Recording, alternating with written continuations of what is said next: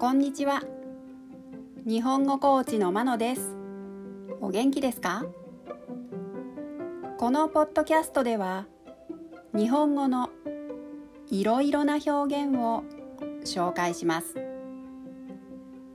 このような表現を知っていると相手が言っていることがもっとわかるようになりあなたが言いたいことがもっと言えるようになります。今週はものの数え方を紹介します。日本語ではものの数を言うときに数字の後に数えるものの種類を表す言葉をつけます。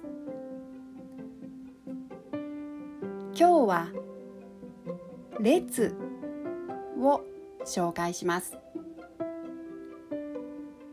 行列を数えるときに使います。では1から10まで数えてみましょう。1一列。2二列。3三列。4四列。五。五列。六。六列。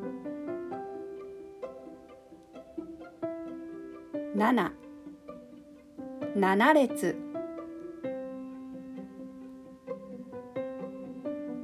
七列。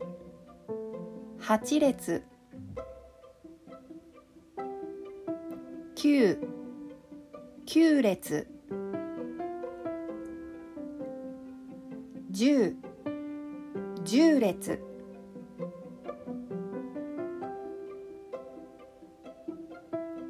例文。10分後にお店が開きますのでこちらで2列に並んでお待ちください。